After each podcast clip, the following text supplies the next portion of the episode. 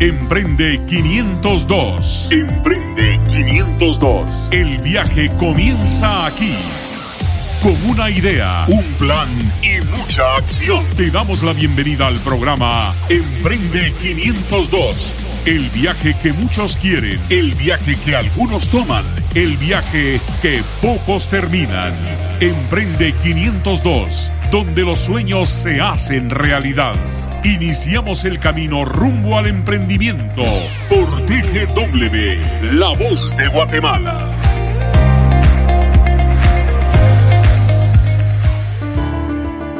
Muy buenos días amigos y amigas emprendedoras y emprendedores de Guatemala y de fuera de Guatemala. Bienvenidos a Emprende 502, el espacio de TGW donde buscamos apoyar el emprendimiento en Guatemala. Decimos fortalecer el ecosistema emprendedor en Guatemala. Nuestra propuesta de valor es ah, de alguna manera llevarte contenido, ideas que te ayuden a mejorar en tu negocio o animarte, ¿no? Ese, ese ánimo que, que a veces necesitamos para poder nosotros aterrizar esa idea y animarnos, animarnos a dar ese salto, ese salto que, que tanto nos pide nuestro ser. Así que bienvenido a TGW 107.3. El día de hoy tenemos un programa supremamente especial porque son de esos temas que a mí me, me encantan, que desconozco, voy a confesar aquí contigo que desconozco un poco porque son temas que son, primero no soy de esa generación y segundo porque de pronto son temas que cambian y cambian rápidamente. Así que el día de hoy vamos a estar hablando con un invitado especial acerca del tema de, de, los hackers. Vamos a estar hablando de la escuela de hackers y vamos a estar hablando de la cultura hacker. Si no sabes qué, qué es un hacker, pues bueno, eso te va a contar nuestro invitado a quien le doy la más cordial bienvenida, Manuel Morato. Bienvenido a TGW, La Voz de Guatemala, y a este espacio, a Emprende 502. Muchas gracias, Henry, por la invitación. Estamos supremamente emocionados de tenerte porque creo que es un tema, Manuel, eh, vigente, ¿no? Es, es como, como la llaga, la llaga latente de la innovación y del futuro, de lo que vamos a estar hablando hoy. Sí, de acuerdo con eso. Además, pues vivimos en, un, en una época donde lo que hemos aprendido nosotros haciendo todo lo que ya les platicaré, eh, el desarrollo de tecnologías ya es casi prácticamente un sinónimo de emprendimiento. Entonces ya es un tema eh, de cualquier persona interesada en un nuevo negocio, entender el mundo de la tecnología.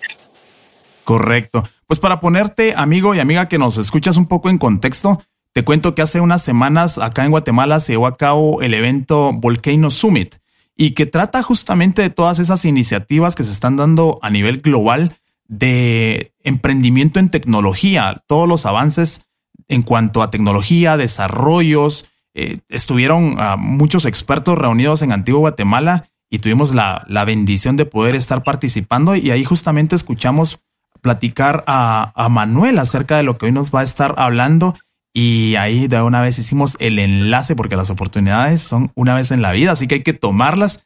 Y, conocimos a Manuel. Hoy vamos a estar hablando pues precisamente de eso, de esos avances tecnológicos que están haciendo nuestros hermanos mexicanos. Y ya lo escuchaste, te diste cuenta que, que Manuel es mexicano. Pero Manuel, yo te conozco un poco porque platicamos ahí en el Volcano Summit y hemos estado chateando, pero la audiencia, quiero que te conozca quién es Manuel Morato, pero no Manuel el, el, el, tipo que, que desarrolla, hace todos estos desarrollos, más el ser humano, Manuel. Sí, claro, pues sí, me presento, yo me llamo Manuel Morato, eh, soy de una ciudad en el noroeste de México que se llama Hermosillo, el estado se llama Sonora, es una ciudad pequeña, Mucho en medio del desierto, eh, donde está así el estereotipo de la persona que parece vaquero con sombrero y con botas y esas cosas. Eh, bueno, yo soy originario de allá, tengo 31 años, pero ya llevo, eh, pues he vivido en distintos lugares, me tocó vivir en San Francisco, que es la meca de la tecnología, me tocó vivir en Corea del Sur, y ya desde hace cinco años que vivo en Ciudad de México, eh, pues ya tengo, me mudé a Ciudad de México para empezar mi empresa, que es DBF, de lo que vamos a platicar hoy, Eh, y bueno, una parte personal de mí, pues me gusta mucho las actividades en la naturaleza, eh, corro mucho en montaña y hago también alpinismo, eh, me gusta mucho subir montañas altas, también le doy a la escalada, la escalada en roca.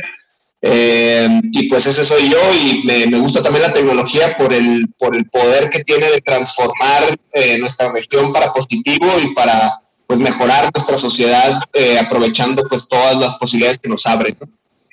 ¿Por qué M? Leía yo por ahí en tu, en tu hoja de vida M. ¿Por qué M? Sí, ese es como mi apodo de unos años para acá. Eh, M surgió, la verdad es que la historia no es tan buena. Eh, había una época cuando surgió Facebook y todas estas cosas que pues, todo el mundo empezó a abrir su perfil de Facebook y yo tenía mi nombre completo en Facebook pero era una época en México que había un poco de inseguridad y que no era tan seguro estar así teniendo un perfil público donde salía la foto y el nombre completo y eso. Entonces, pues gente me dijo, oye, no deberías de tener tu nombre completo ahí, ponte un inicial porque pues, es peligroso.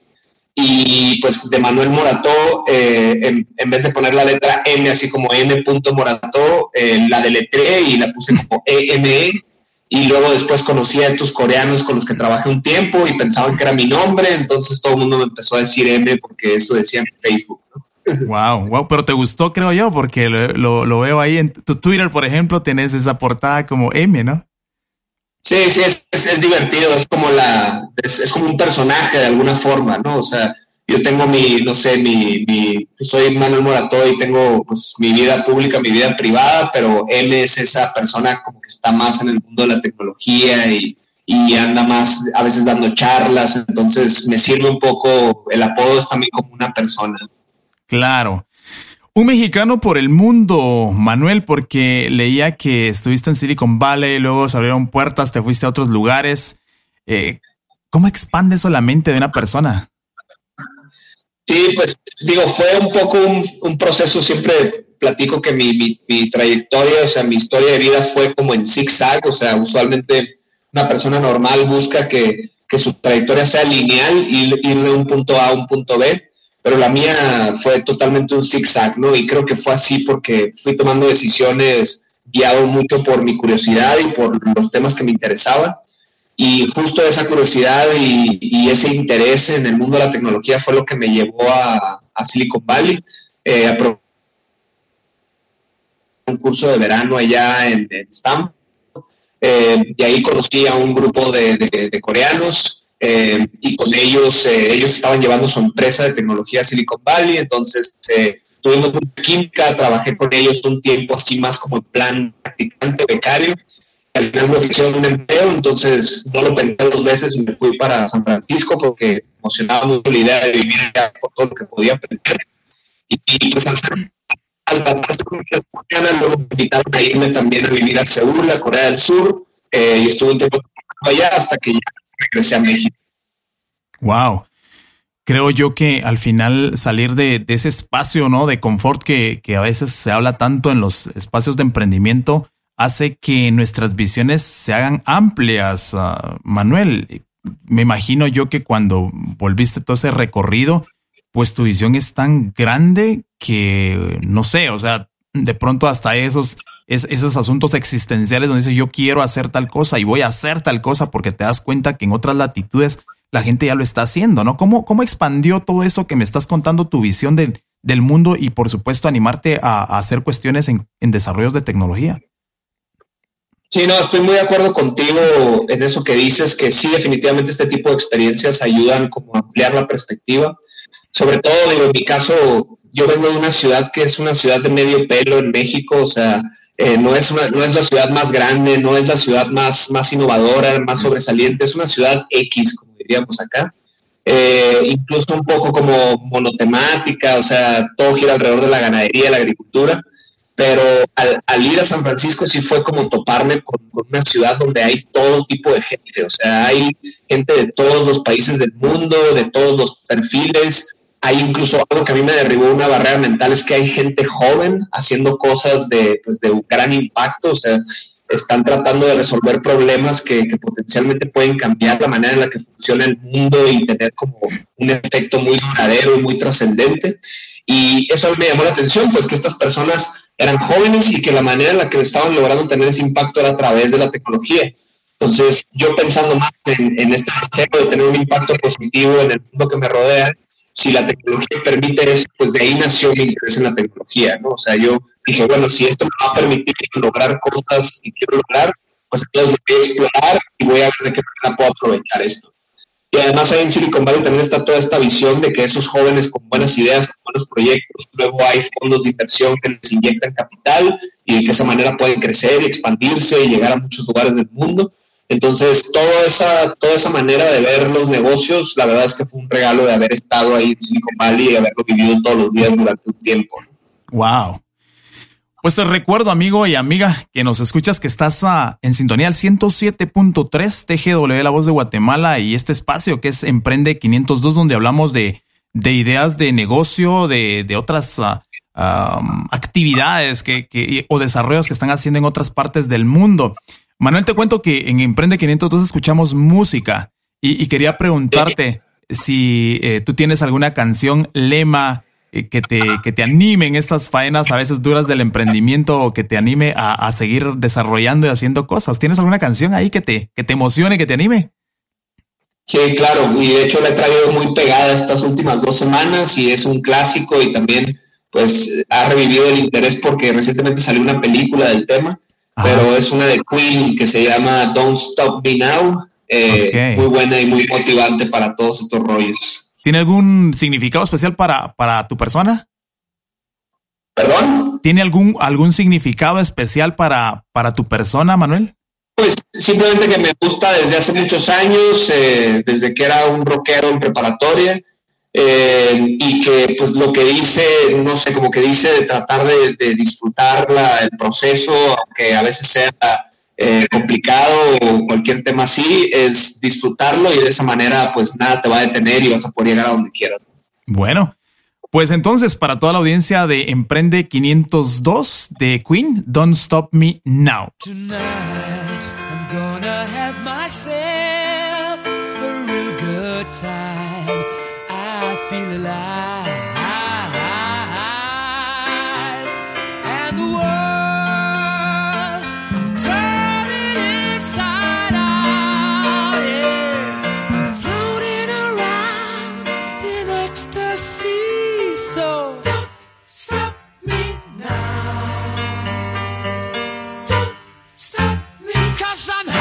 Good time, having a good time. shooting star leaping through the sky like a tiger,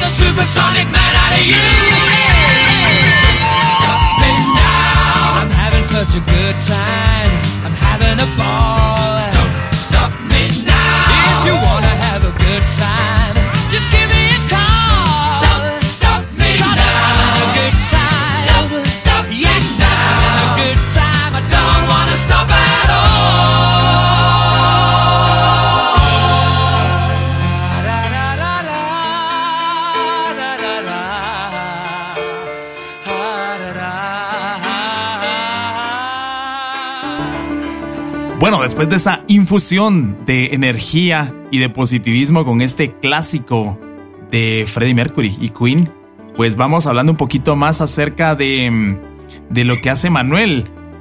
DevF, DBF, ¿correcto? DEVF. Correcto, DEVF. Contame un poquito de eso, eh, escuela de hackers.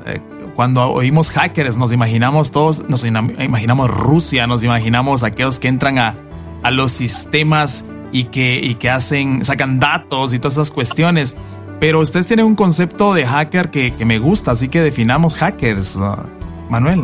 Sí, y me parece un excelente punto de partida porque muchas veces pues la gente se pone nerviosa cuando escucha la palabra hacker y se imaginan justo lo que acabas de mencionar pero nosotros siempre partimos de la definición de hacker más desde la connotación positiva de la palabra. Eh, de hecho, en lugares como Silicon Valley, eh, así es como, ellos usan la palabra. Son personas que básicamente eh, usan el poder de la tecnología para resolver problemas a su alrededor de una manera ingeniosa, de una manera creativa, eh, el hacker es el que no espera que le den permiso para hacer las cosas, sino que va y experimenta, intenta resolver algo y si no, sale, si no sale aprende y luego lo intenta de otra forma y eventualmente lo logra resolver y parece que hizo magia, ¿no? Pero en realidad lo que hizo fue pues seguir su curiosidad intelectual y usar las herramientas que conoce, que en este caso es el software y la tecnología, para pues de resolver algo que nunca había sido resuelto o que no había sido resuelto de esa manera. Claro, y es que justamente cuando, cuando pensamos en esa connotación negativa de la palabra, es aquella persona que realmente busca cómo, cómo decimos en Guatemala, cómo brincarse las trancas, cómo, cómo desbloquear aquello que está bloqueado. Y que al final, si lo vemos en la vida, el éxito se trata de eso, ¿cierto, Manuel? Se trata de, de desbloquear aquello que te está impidiendo cumplir tus sueños o alcanzar tus objetivos. Sí, totalmente. Y también eh, un, elemento importante de la cultura hacker que nosotros vivimos en DF y que ha sido el pilar filosófico de, esta escuela que hemos construido, pues es esta parte de siempre estar aprendiendo.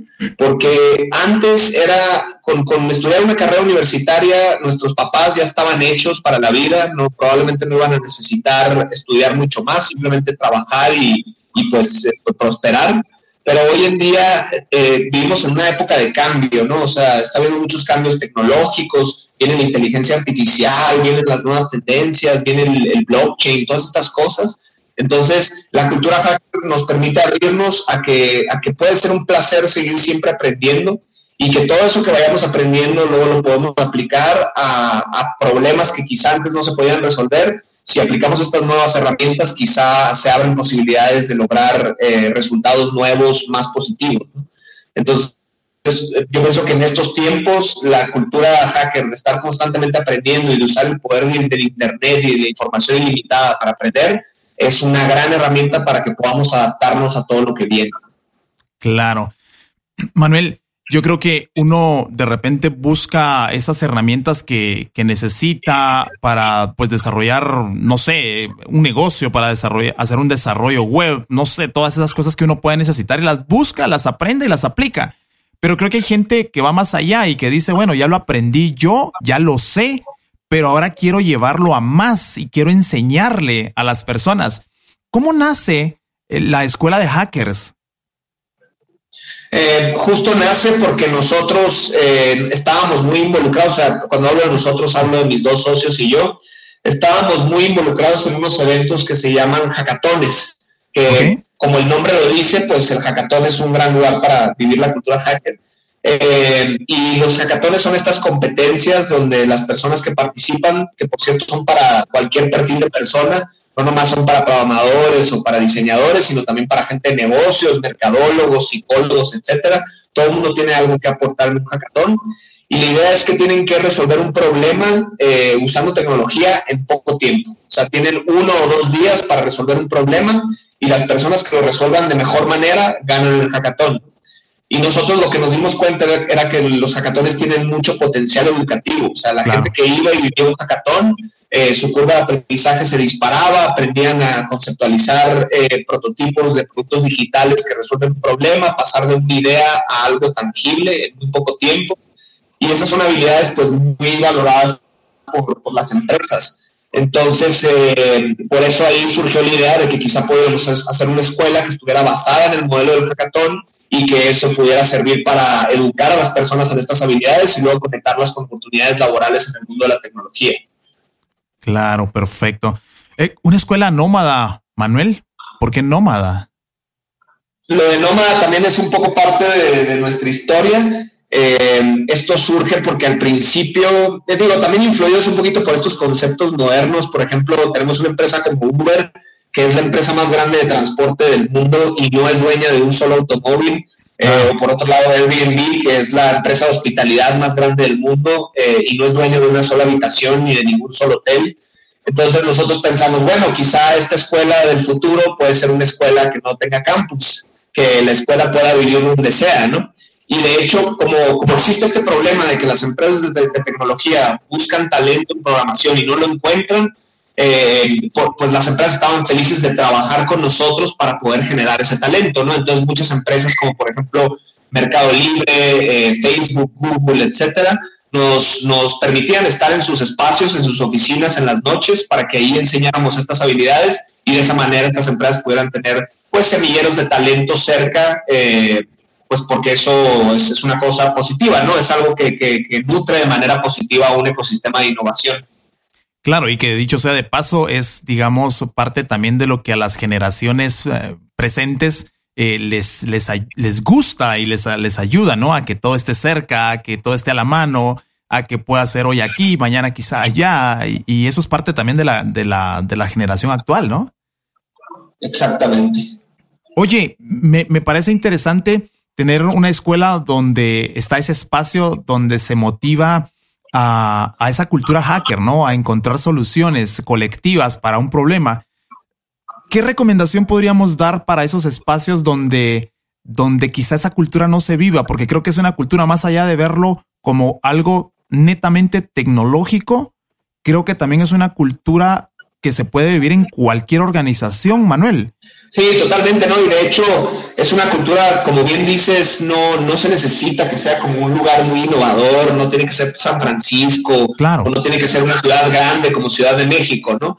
Eh, la cultura hacker, de hecho, es algo muy a la mano de las personas. O sea, el, primer paso para vivir la cultura hacker es simplemente comenzar a, a, valorar el conocimiento, a interesarse por áreas que quizás son complementarias a lo que yo ya sé hacer, eh, aprender habilidades tecnológicas, que de hecho esa es siempre la, formulita que yo uso para resumir la cultura hacker, es una combinación de habilidades tecnológicas, ya sea en programación, en ciencia de datos, etcétera, más una parte de una manera de pensar cultural, ¿no? Que esa manera de pensar es eso que te decía, valorar el conocimiento, eh, tener curiosidad intelectual, eh, aprender a aprender, porque hoy antes el conocimiento estaba guardado en las bibliotecas de las universidades y de los centros del saber, pero hoy en día todo el conocimiento está en nuestro teléfono, en nuestro smartphone, eh, a, una búsqueda de Google de distancia, ¿no?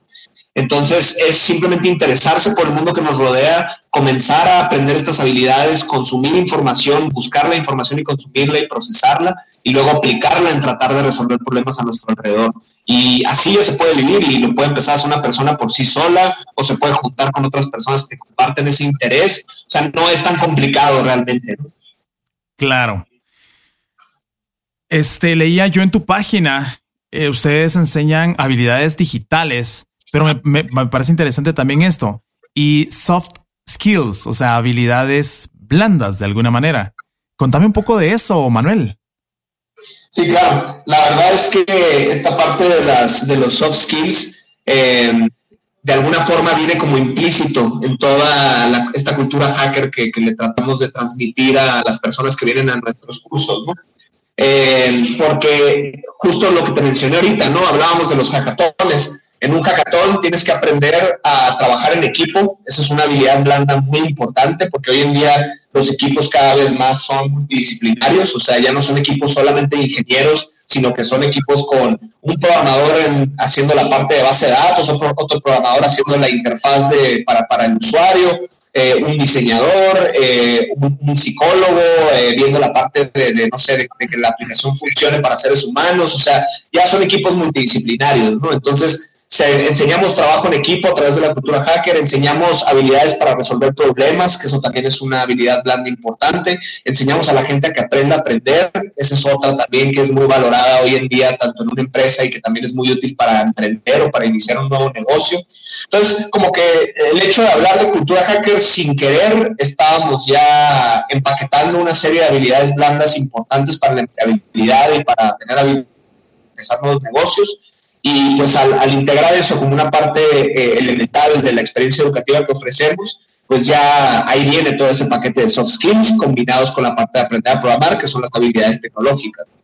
Claro, y que dicho sea de paso, Manuel, a título personal creo que podemos tener las mejores herramientas técnicas, podemos tener la mejor computadora, el mejor CRM, la mejor tecnología, pero si no tenemos la habilidad de trabajar en equipo, si no tenemos la habilidad de comunicar una idea clara a un cliente y hacer una propuesta, si no tenemos la habilidad de, la disciplina de darle seguimiento, por ejemplo, a una cuenta, seguro que, que, esas habilidades técnicas o todas esas herramientas técnicas, pues se quedan en nada, no, no, no, nos, no nos llevan a mucho.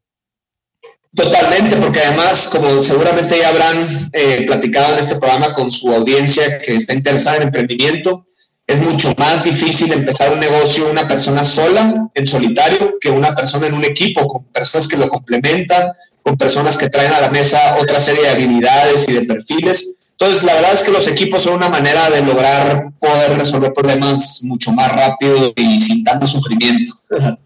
Sí, perfecto. Estamos hablando hoy con Manuel Morato de Escuela de Hackers y estamos hablando acerca de, esos... Uh, de, esa nueva oportunidad que nos da la tecnología y de cómo crear una cultura eh, de hackers donde buscamos colectivamente llevar soluciones a problemas reales, hacer propuestas de valor reales a las necesidades que nuestra cultura demanda el día de hoy. Te recuerdo que estás en sintonía de 107.3 en este espacio, Emprende 502, y enseguida volvemos después de una pausa importante de la estación. Después del corte, continuaremos en este viaje rumbo al emprendimiento. Emprende 502 por TGW, La Voz de Guatemala. Estás escuchando el programa donde los sueños se hacen realidad. Emprende 502 por TGW, La Voz de Guatemala.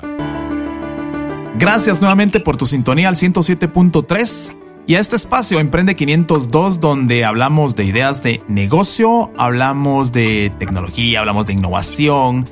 Te queremos ayudar a que puedas hacer realidad tus sueños o tus ideas de negocio y si ya tienes una idea de negocio y la estás implementando, que la puedas fortalecer y que no te quedes en ese valle de la muerte tan famoso y letal.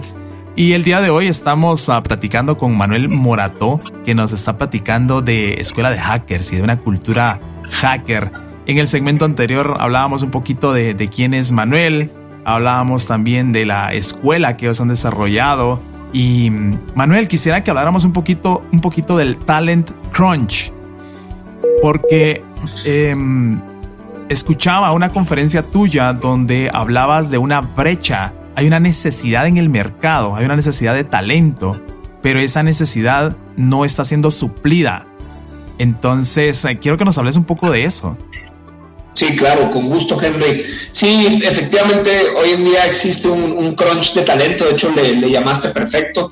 el, existe un déficit. Lo que, lo que está pasando es que estas nuevas habilidades de programación y desarrollo tecnológico eh, ya se mueven más al ritmo de la tecnología y al ritmo del Internet y los ciclos pues son muy acelerados, ¿no? Y pues con, con, las herramientas tradicionales de educación que tenemos, eh, por ejemplo, ya la universidad, pues son ciclos un poco más largos de tiempo. A veces obtener un título universitario nos toma cuatro o cinco años y pues en cuatro o cinco años pasan muchísimas cosas en el mundo de la tecnología, ¿no? Los ciclos son más bien de, de tres meses, de seis meses. Eh, a veces eh, me ha tocado ver que las personas empiezan a aprender un lenguaje de programación o una tecnología y para cuando pasa un año ya se está usando otro y ese que usaban se está empezando a volver obsoleto, ¿no? Entonces son ciclos muy rápidos de, de adopción y luego de obsolescencia de las nuevas tecnologías.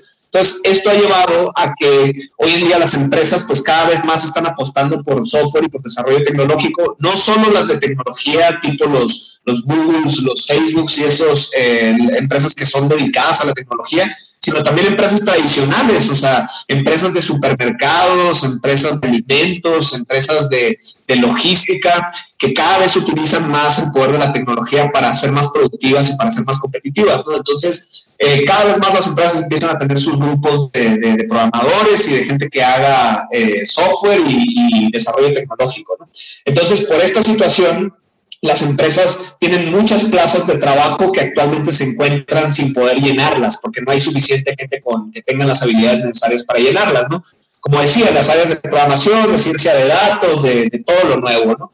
Y pues hay un dato ahí del del Banco Interamericano de Desarrollo, que actualmente ese déficit ya está llegando a casi medio millón de, plazas de trabajo para programadores eh, en, en diferentes tipos de empresas. Estas plazas están sin poderse llenar, están vacantes son empleos que pagan muy bien, que tienen muy, buenas, eh, buenos prospectos de, crecimiento en la carrera profesional, pero pues están ahí tal cual desocupados, ¿no? Porque simplemente no hay suficientes personas que, dominen este tipo de habilidades hoy en día.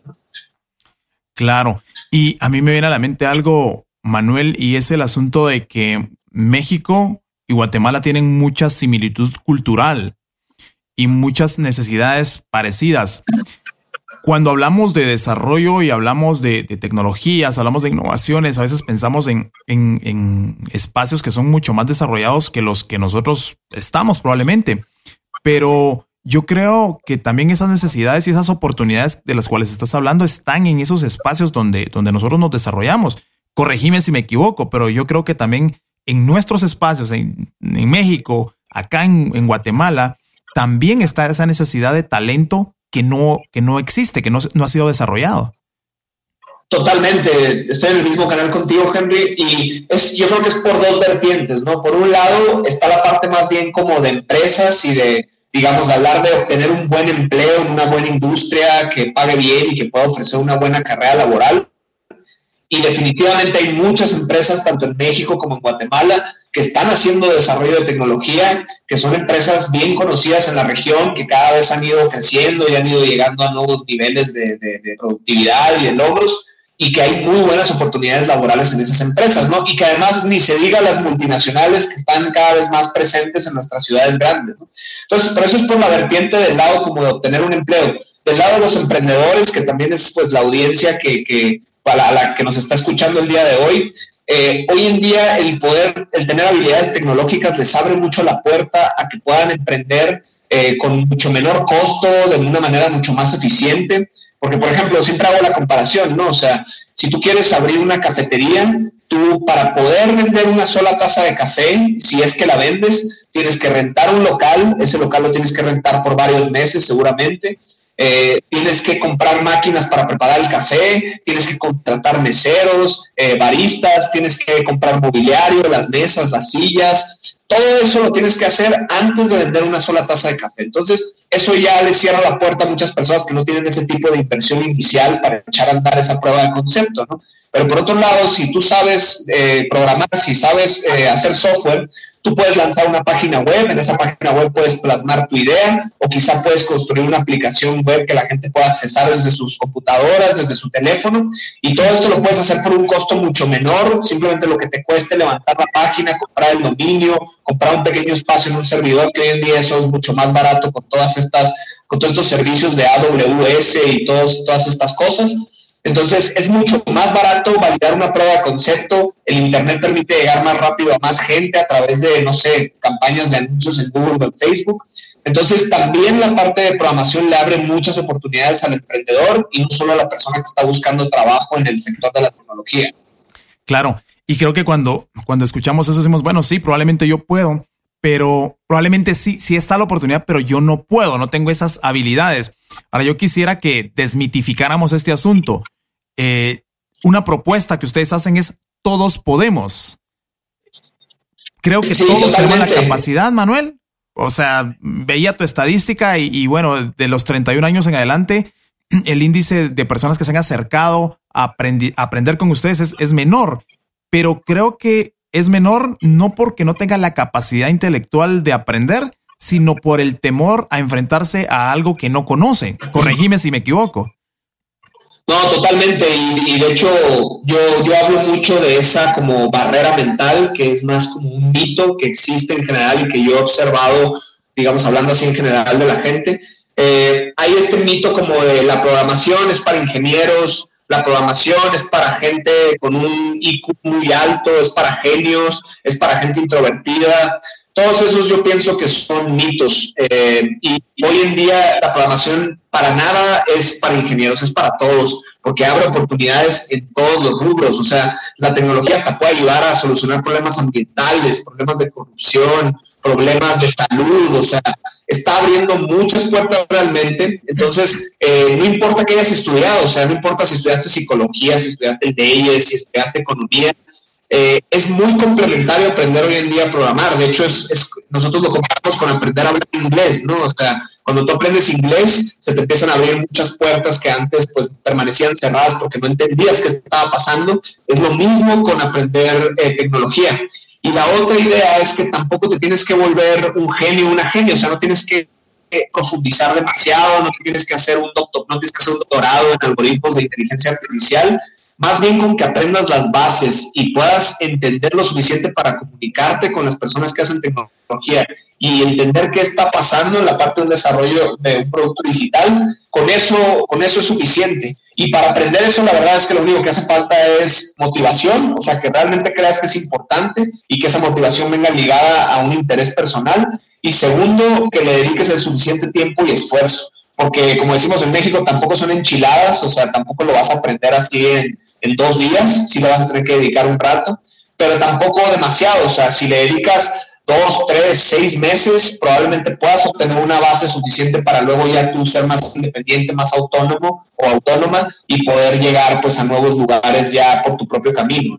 Claro, y creo que uno de los requisitos básicos e indispensables es esa curiosidad intelectual, ¿cierto? ¿El qué? Perdón, no te, no te escuché. La curiosidad intelectual.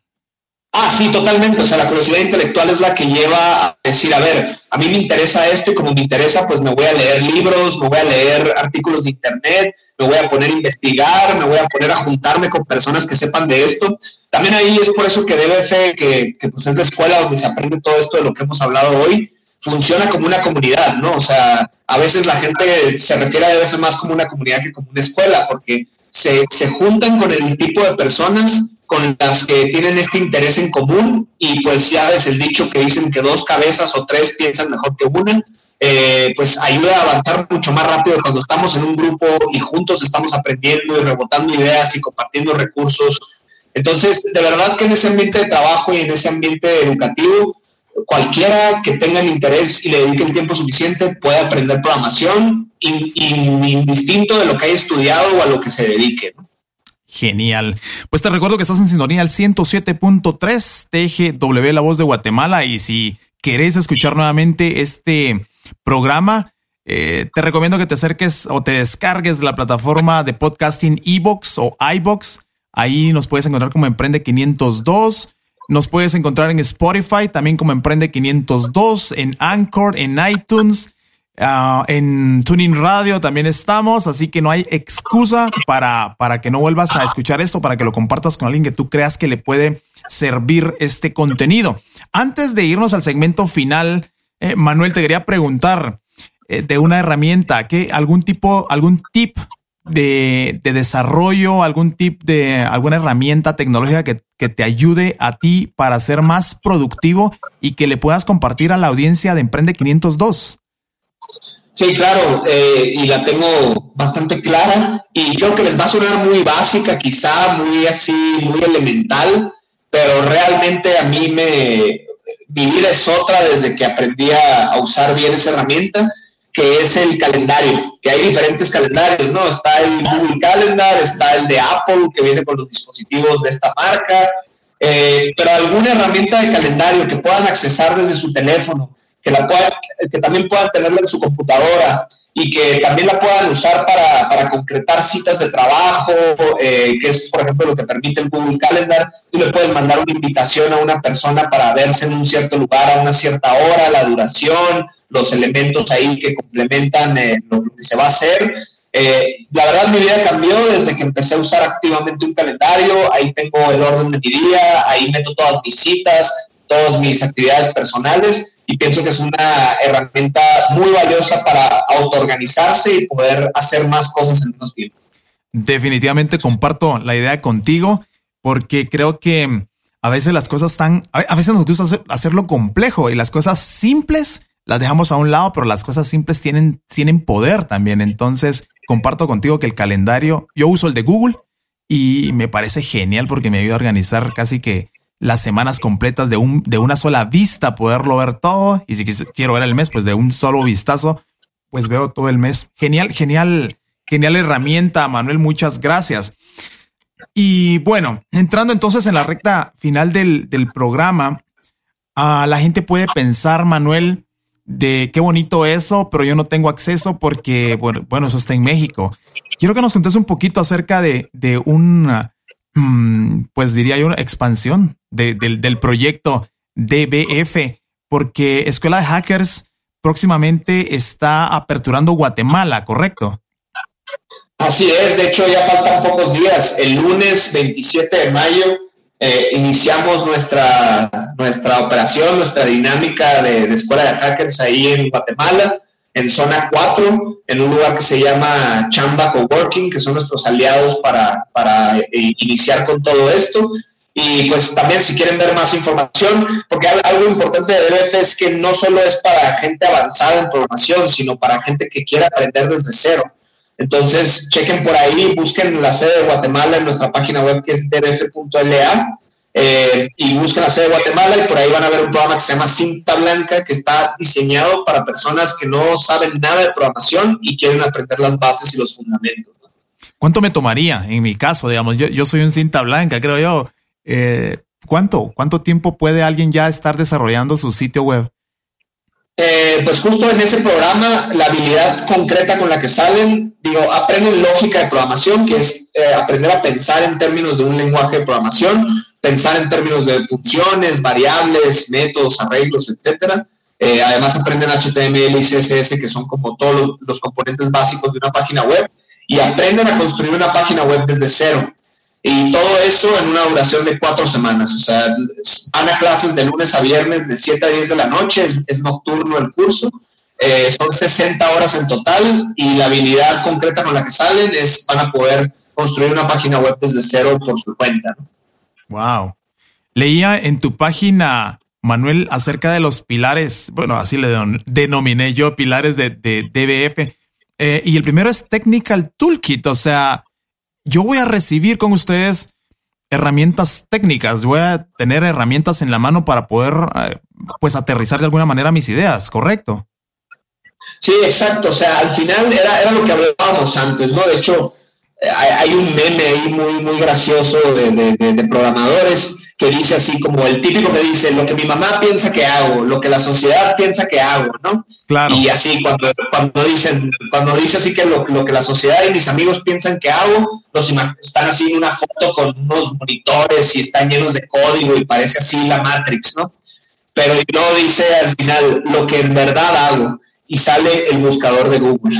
Claro. Entonces, eh, por eso le llamamos caja de herramientas, porque al final es si tú sabes usar Google para accesar la información correcta, de alguna forma eso es ya un martillo en tu caja de herramientas, ¿no? Y si también sabes entrar a ciertas páginas de Internet que son de consulta, que son foros donde puedes eh, también encontrar recursos para ciertos temas, pues eso es un taladro, ¿no?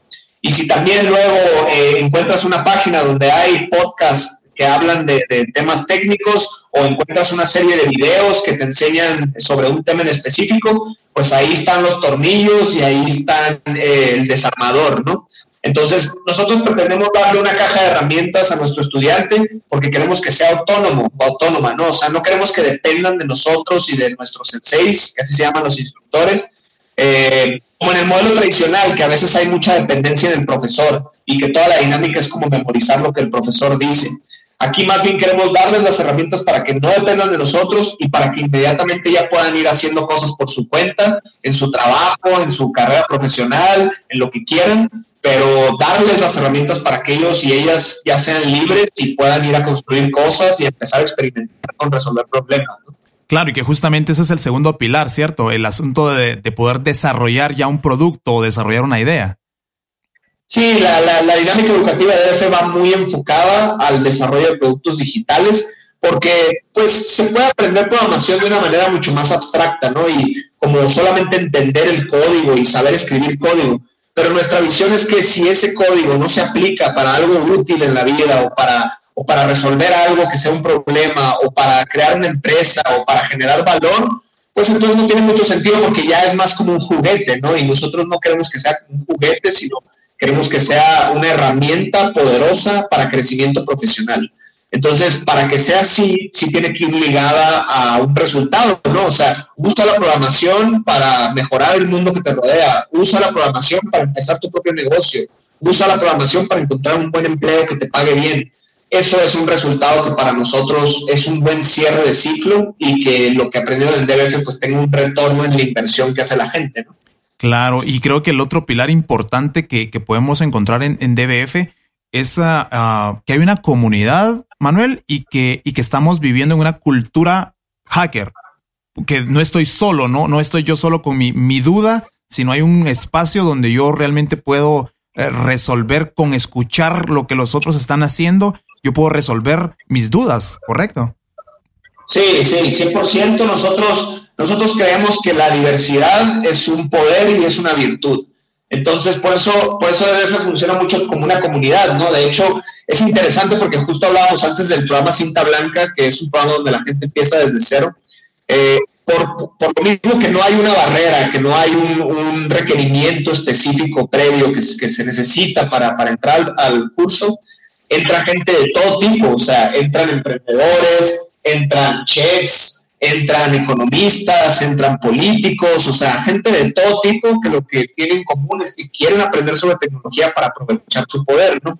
Entonces, es bien poderoso cuando, cuando puedes combinar en un equipo diferentes visiones de la vida, diferentes habilidades profesionales, diferentes perfiles, porque eso lo que va a hacer es aumentar la perspectiva y aumentar las probabilidades de éxito, porque se van a poder contemplar, pues, diferentes escenarios, diferentes maneras de hacer las cosas, nuevas combinaciones de ideas que quizá nunca antes habían sido combinadas. Entonces nosotros creemos mucho en esa comunidad, en ese, también eh, al final esos compañeros y esos eh, senseis que acompañan a la persona en el camino, pues se convierten en una red de soporte, ¿no? Son personas a las que yo puedo llamar cuando tengo una duda, eh, son personas que pueden ser potenciales socios o socias, personas con las que me puedo acercar cuando quiero hacer algo ambicioso, y esa red pensamos pues vale mucho y le da muchas herramientas al emprendedor para pues para no desanimarse y para seguir este camino que a veces no es tan fácil. Claro, yo creo mucho en el asunto de, de uno rodearse de personas que tienen una gran visión, Manuel, y, y me gusta mucho usar aquel círculo que, que, que habla Simon, Simon Sinek del qué, cómo y el por qué.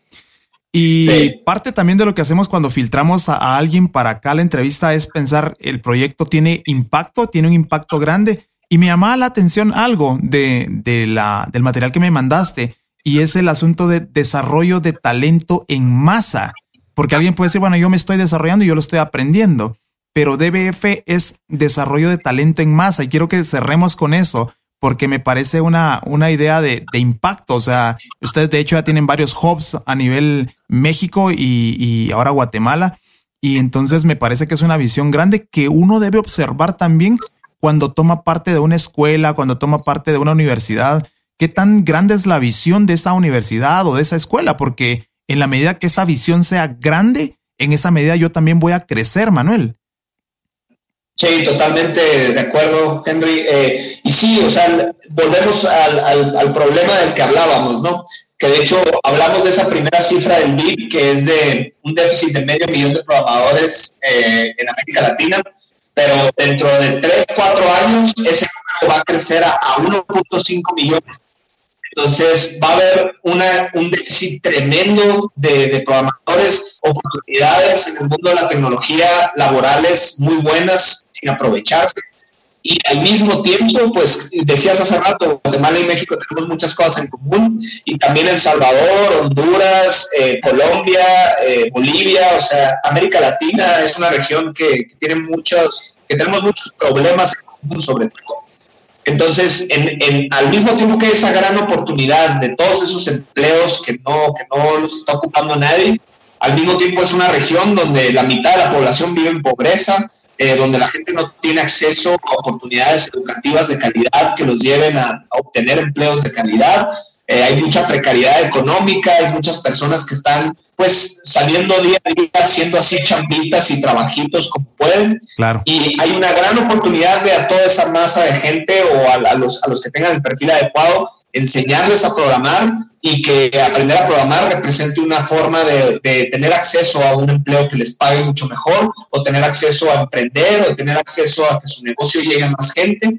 Entonces, esa es la visión de DBF, ¿no? Creemos que, que podemos llevar las habilidades de programación a mucha gente en América Latina con el objetivo de que, de que se les abran oportunidades profesionales y puedan vivir mejor y ser más prósperos económicamente. Claro. Conclusión, y, e invitación a la audiencia para que se acerquen a DBF en Chamba, Work, Chamba Coworking y, y que pues puedan ser parte de, de, de, de DBF, perdón. Sí, claro, totalmente invitados e invitadas, que nos esté escuchando.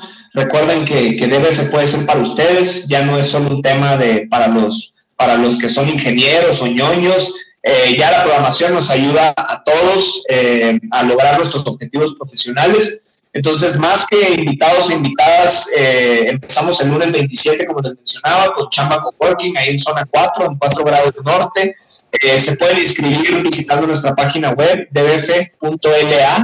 Ahí también se van a dar cuenta que, pues, si, si son parte de DBF, también van a ser parte de una comunidad que está en crecimiento. Mencionabas tú, Henry, que estamos en México y Guatemala, pero también ese mismo lunes empezamos en El Salvador. Eh, también tenemos una sede en Medellín, Colombia. Eh, vienen otros países de América Latina ya para, aperturas próximas. Entonces, tomen en cuenta que también al ser parte de esto van a ser parte de una, red que ya es de miles de estudiantes y que pues eso les puede servir cuando visiten México o cuando visiten otras regiones de América Latina. Eh, la idea es que luego haya pues escuelas de DBF regadas por toda la región y que ahí puedan encontrar personas con intereses en común, eh, que tienen ganas de construir cosas, que tienen ganas de resolver problemas para la región. Pero pues más que invitados, ojalá se animen eh, y ahí los estaremos esperando el lunes para el inicio a las 7 de la tarde. Bueno, gracias Manuel por, por el tiempo y a ti que nos estás escuchando, gracias también por tu tiempo, gracias por escucharnos y como siempre, dejarte una idea de cierre. Y la idea de cierre es que todo lo que tú estás observando fue creado a raíz de algo que en cierto momento no se observaba. Entonces el desafío es pensar, ¿qué es lo que no estoy viendo que dentro de 10 años sí se va a estar viendo? ¿Y por qué personas sí desarrollan ciertas cosas que hoy no existen y que mañana sí van a existir? Y, y parece trabaleguas esto que te estoy diciendo, pero el detalle es que hay gente que tiene desarrollada la habilidad de la fe. El desafío de esta semana es que tú desarrolles esa fe de ver esas oportunidades que nadie ha visto, de ver esas oportunidades de hacer cosas nuevas y de desarrollar cosas e implementar ideas que nadie ha visto. En nombre de todo el staff de Emprende 502, te agradecemos por tu sintonía y te invitamos a que nos acompañes la siguiente semana a una nueva misión de transformación de ideas de negocio. Hasta la próxima. Este fue un viaje al fascinante mundo del emprendimiento. Te esperamos para un nuevo desafío el próximo jueves a partir de las 10 de la mañana. Emprende 502, donde los sueños se hacen realidad. Por TGW, fortaleciendo el ecosistema emprendedor en Guatemala.